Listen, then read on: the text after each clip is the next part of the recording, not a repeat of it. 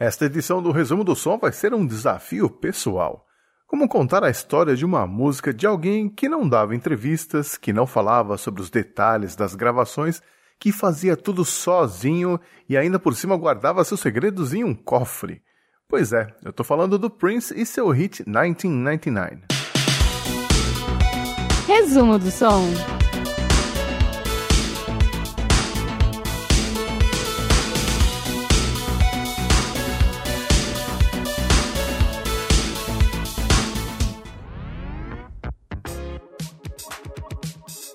Em 1982, com apenas 24 anos, o baixinho genial de Minneapolis, lá em Minnesota, já tinha quatro discos lançados e era sucesso de público e crítica.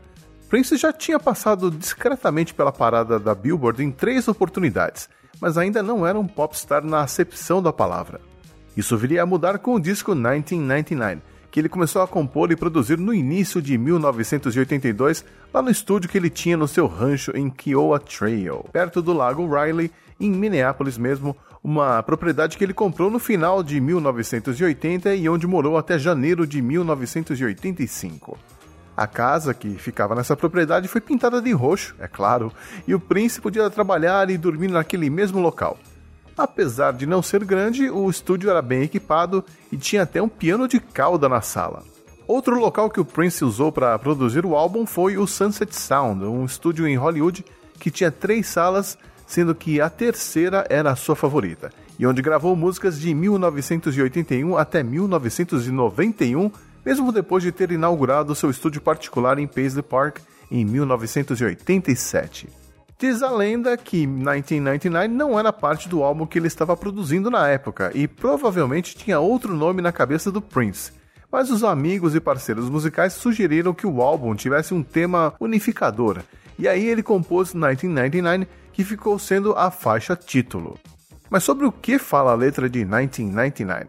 Para entender melhor isso, é preciso dar um contexto histórico sobre o que estava acontecendo no mundo naquela época. Vivíamos o auge da Guerra Fria entre Estados Unidos e União Soviética. É, sim, União Soviética, porque o país só virou Rússia em 1991. O clima de tensão entre as duas superpotências continuava crescendo e a possibilidade de uma guerra nuclear que devastasse o planeta era bem plausível.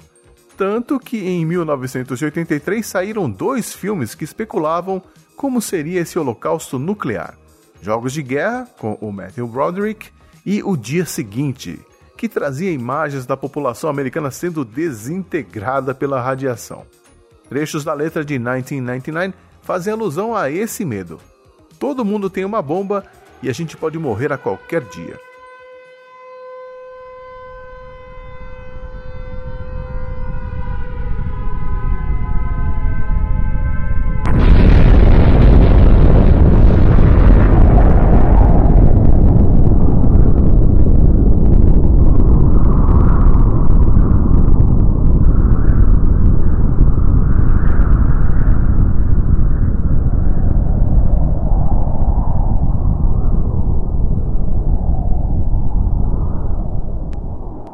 Em 1982, a gente ainda não pensava em computadores e muito menos no bug do milênio que causaria uma pane generalizada na passagem de 1999 para o ano 2000, o que acabou não acontecendo.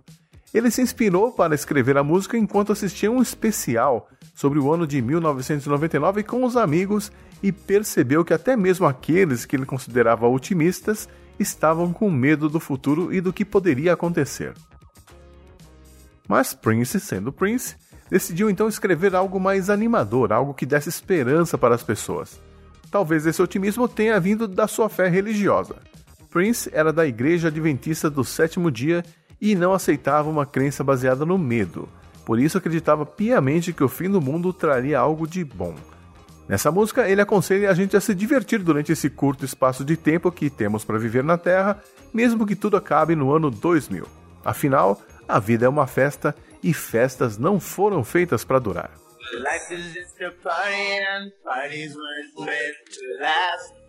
As informações sobre o processo de criação da parte instrumental é algo que o Prince levou para o caixão, infelizmente. Ele costumava trabalhar sozinho no estúdio e trabalhou nessa música de forma ininterrupta durante 48 horas, sem dormir e sem comer, pois ele acreditava que se comesse, ficaria sonolento e ele tinha muitas ideias para pôr em prática e tinha medo de perdê-las. Assim, o Prince acabou tocando e gravando todos os instrumentos que ouvimos na versão do estúdio, no dia 7 de agosto de 1982.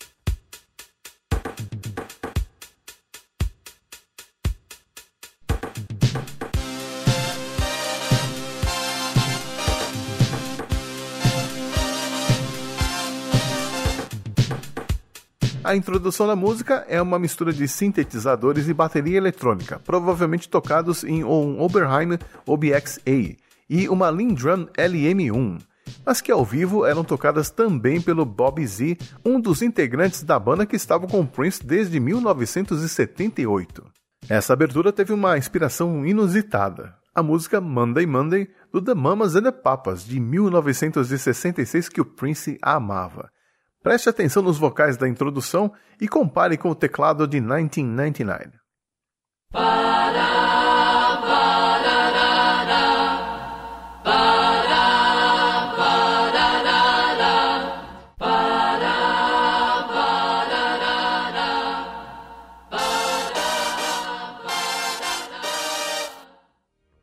A banda também contava com o baixo do Mark Brown, que na época tinha só 20 anos e tocava muito.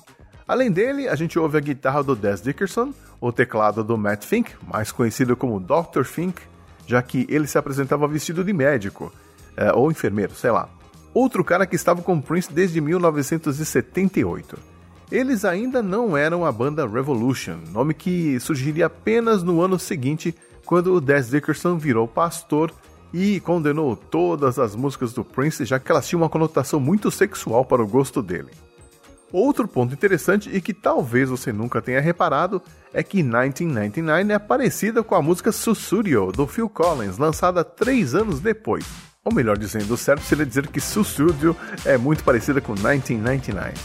O próprio Phil Collins admitiu a influência sem vergonha nenhuma de ser feliz. Ele afirmou ainda que quando saía em turnê, um dos álbuns que ouvia sempre era justamente 1999. Mesmo tendo gravado todos os instrumentos e cantado o vocal principal, 1999 é uma música que é 96% Prince. Só não é 100% porque quatro pessoas contribuíram com vocais na gravação. Originalmente a música seria cantada em três vozes, com o Prince, a Lisa Coleman, que era a vocalista de apoio, e o guitarrista Des Dickerson.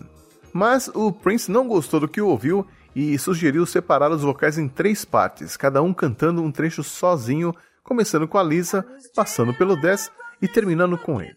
Aí sim a coisa começou a fluir e ele sentiu que tinha algo especial em mãos. Essa mesma ideia foi usada pelo Stevie Wonder, um dos ídolos do Prince, na música You Are the Sunshine of My Life. Há outras duas pessoas que cantam nessa música lá no refrão. Uma é a Jill Jones, a loira que vemos no videoclipe, que era cantora de apoio da Tina Mary e virou amiga do Prince. Amizade colorida, se é que me entende. Sendo convidada para entrar na banda Revolution e também anos depois para participar dos filmes Purple Rain e Graffiti Bridge. E a outra pessoa é o guitarrista Jesse Johnson, do The Time, banda apadrinhada pelo Prince. 1999 foi o primeiro single do álbum a ser lançado, mas curiosamente não fez sucesso e ficou na posição 44 da parada. Só depois do segundo single desse álbum, Little Red Corvette, é que as pessoas começaram a prestar atenção em 1999 e a gravadora aproveitou para lançar o single de novo, e aí sim a música chegou à posição de número 12 na Billboard. Em 1999, o Prince aproveitou para lançar um show em pay-per-view, um especial de ano novo gravado nos estúdios Paisley Park, que foi ao ar em 18 de dezembro. Ele alegava que aquela seria a última vez que ele tocaria 1999 ao vivo. É claro que isso só durou até 2007, quando ele se apresentou no intervalo do Super Bowl, e a partir de então a música voltou a fazer parte de forma permanente no seu setlist. Nos anos 90, por conta das suas eternas brigas com as gravadoras, o Prince acabou mudando de nome várias vezes, adotando até um símbolo no final, tudo para se livrar do contrato que tinha com a gravadora Warner Brothers. Em 98, ele chegou a gravar uma nova versão de 1999, já que a gravadora detinha os direitos autorais da versão original. A versão nova não alcançou o mesmo sucesso e ficou apenas na posição 150 da parada. Aí a Warner Brothers resolveu relançar o single original e, para a infelicidade do Prince, a música entrou novamente na parada da Billboard, na quadragésima posição. E 1999 conseguiu um feito que nunca mais foi alcançado. De todas as músicas que têm um ano como título, apenas 1999 conseguiu entrar na parada no mesmo ano referenciado na música, ou seja, 1999 entrou na parada em janeiro de 1999. E depois da morte do Prince, em 21 de abril de 2016, a música entrou de novo na parada, chegando ao posto de número 27, se tornando assim a primeira música a entrar nas paradas das 40 mais em três décadas diferentes com a mesma versão. O álbum 1999 vendeu mais de 4 milhões de cópias só nos Estados Unidos e ganhou disco de platina quádruplo. E curiosamente, ele era um álbum duplo, só que foi lançado aqui no Brasil em dois LPs separados. Então tinha o 1999 volume 1 e o 1999 volume 2. Se você quiser o volume com a música 1999, tem que comprar o volume 1. A música tem 6 minutos e 22 segundos e a gente curte esse grande clássico agora. Don't worry, I won't hurt you. I only want you to have some fun.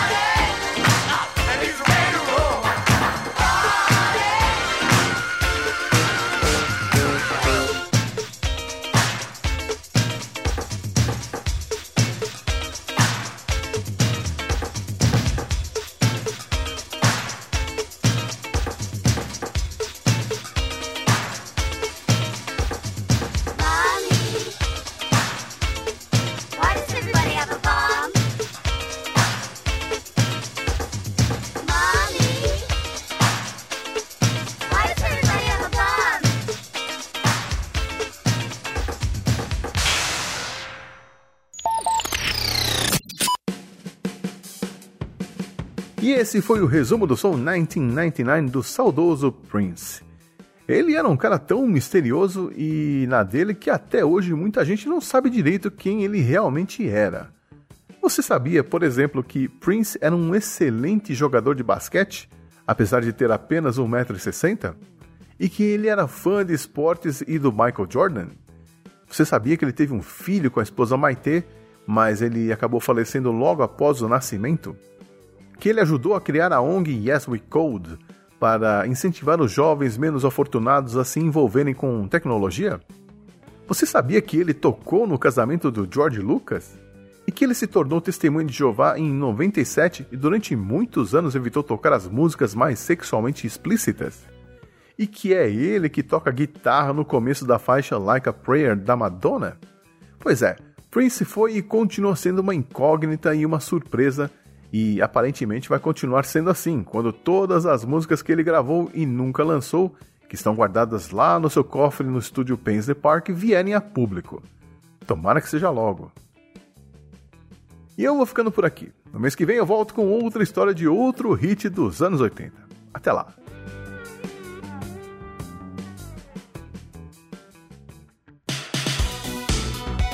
Resumo do som.